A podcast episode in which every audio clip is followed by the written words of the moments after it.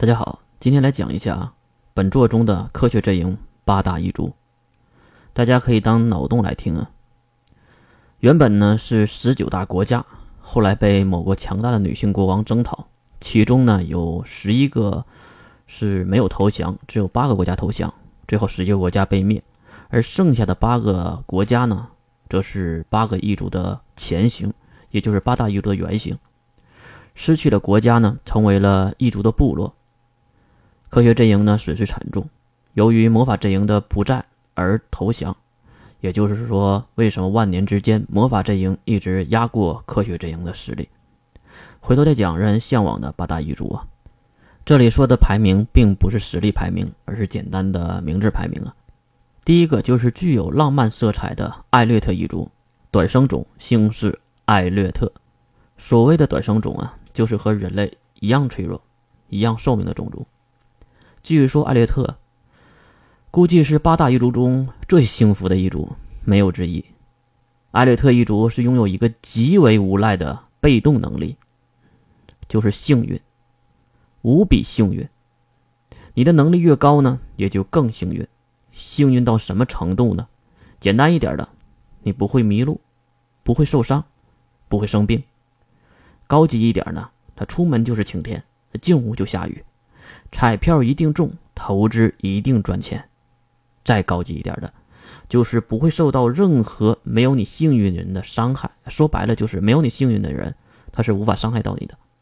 可以规避一切你不希望看到和对你有害的事件，就是所谓的心想事成，一帆风顺。而要注意的是啊，在同一个区域下，必须你是最幸运的那个才行。不然你就会被同为艾略特一族的人抢了你的幸运，也就是说，同一个区域下只有一个艾略特一族的人会发动大范围的幸运被动能力，小范围的不受限制啊。由于艾略特一族的能力，造成了世界上几乎百分之八十的财富都在艾略特一族的一个家族中。最后排行榜不得已更改规则，就是每一个家族只能有一个人上榜。这样呢，也让其他人的名字出现了在这个富豪的排行榜上，不然都是艾略特一族的人嘛。虽然能力很好啊，但是并不是所有的人，所有的异族人生下来就拥有异族的能力的。正常诞生的异族人会在生命的任何一个时段突然拥有本族的异能，而这个拥有异能的现象被称为觉醒。觉醒的时间越早，能力。就越强啊！虽然有个别的例外啊。至于如何控制觉醒的速度和能力的高低呢？一般异族都会采用血统控制的方法，也就是所谓的近亲通婚。这个方法在非异族家庭中也非常的普遍，比如有钱人的家庭、皇室家庭啊，说白了就是要么就是有钱，要么就是有势力。比如啊，还有一些古代的埃及。或者是很多的国家都这样做过，异族呢，当然也采用了这样的方法来保证血统的纯正。这样的做法也让异族内部发生了巨变，裂变成了两个势力：一个是拥有纯血统近亲通婚的中家之士，一个是和外族通婚的分家。从权力上看，分家是远远低于中家的，完全就是仆人阶级的。从能力上看，觉醒的速度和能力的高低也是中家更胜一筹，因为血统比较纯正，所以一般的异族都会有分家和中家两个内部派别，绝大部分都是中家执政，当然也有例外。以上呢就是异族的通用分析，而艾略特异族是所有异族中中规中矩的异族，利用自身的异族能力、幸运优势来发展异族，得以壮大。最后成为了世界上最大的，也是最富有的财阀，没有之一。在本作品中，艾略特一族的最高能力者为规则能力，是高于时间和空间能力以上的超能力。一旦觉醒此能力，就会判断为视为能力者。维度等阶呢，以后会讲到。我们来讲八大一族中第二个短生种普通人，不死一族，姓氏。金氏，也就是金氏不死族，八大异族中最黑暗的一族，依然没有之一。当然，也是唯一一个分家当家的异族。不死异族啊，顾名思义，就是完全立于不死的异族。其实，根据觉醒后的能力等级和维度，我们按照中等的不死一族来进行讲解。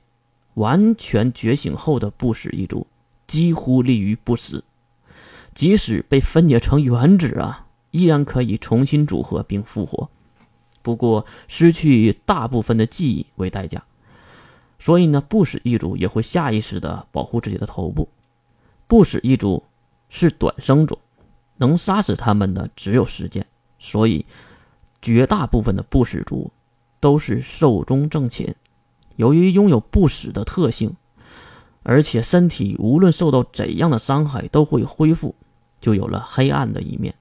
比如人体器官的贩卖，即使失去某些重要的器官，不死一族依然可以恢复如初。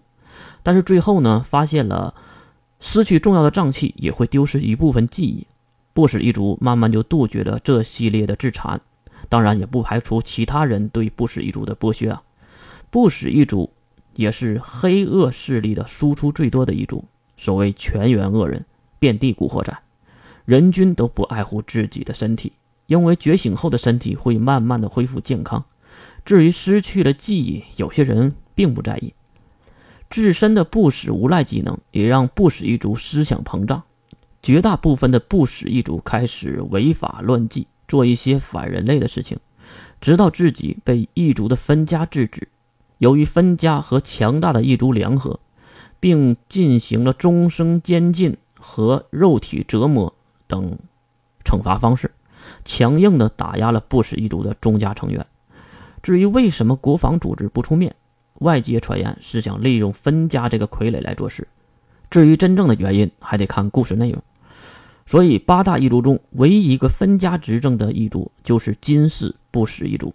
顺便一提啊，不死异族其实是可以学习其他的超能力和魔法的，因为自身可以打破诅咒和药物等副作用的惩罚，从而得到更高阶的能力。第三异族，血族，长生种，超人类，姓氏为沙或者血。血族呢，以血为本。科学阵营中的八大异族之一，少有的长生种。一般觉醒后的血族人寿命在千年左右，不算例外的个体。血族的能力是完全主动能力。所谓的血族以血为本，就是说血族可以控制自己身体内的血液来释放能力。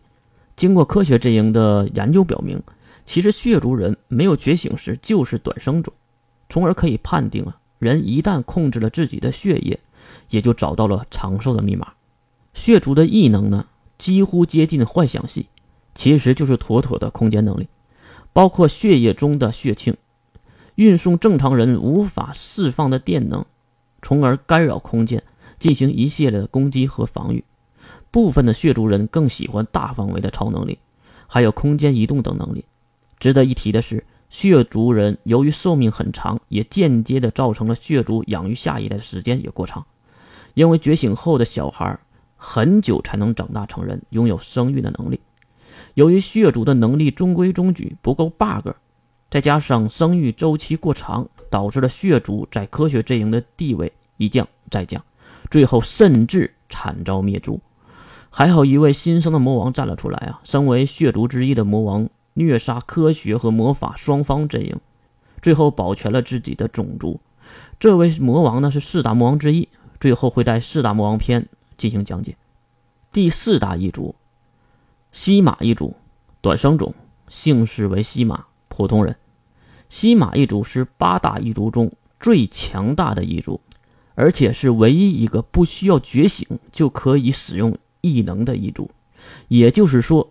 西马一族是没有普通人的，无论是分家和宗家都拥有一族的能力。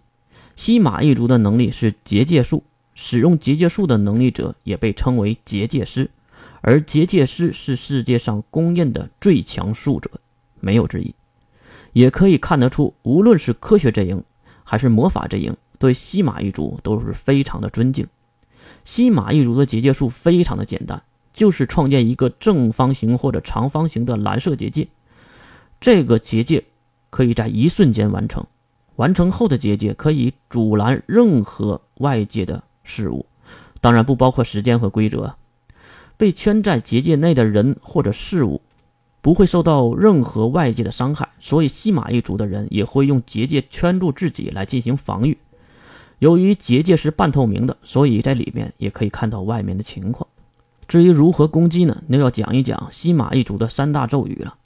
第一个就是形成结界的“结”，简单的一个字就可以形成想要的结界。当然，能力的大小也决定了结界的大小和稳定程度。第二，解为解开的解，是可以让形成的结界消失或者消失一部分。第三，灭，毁灭的灭，这个是结界师唯一的输出方式，也就是将自己想要毁灭的东西圈禁在结界内，然后使用灭，结界消失的同时也会带走结界内所有的事物。从空间的角度看。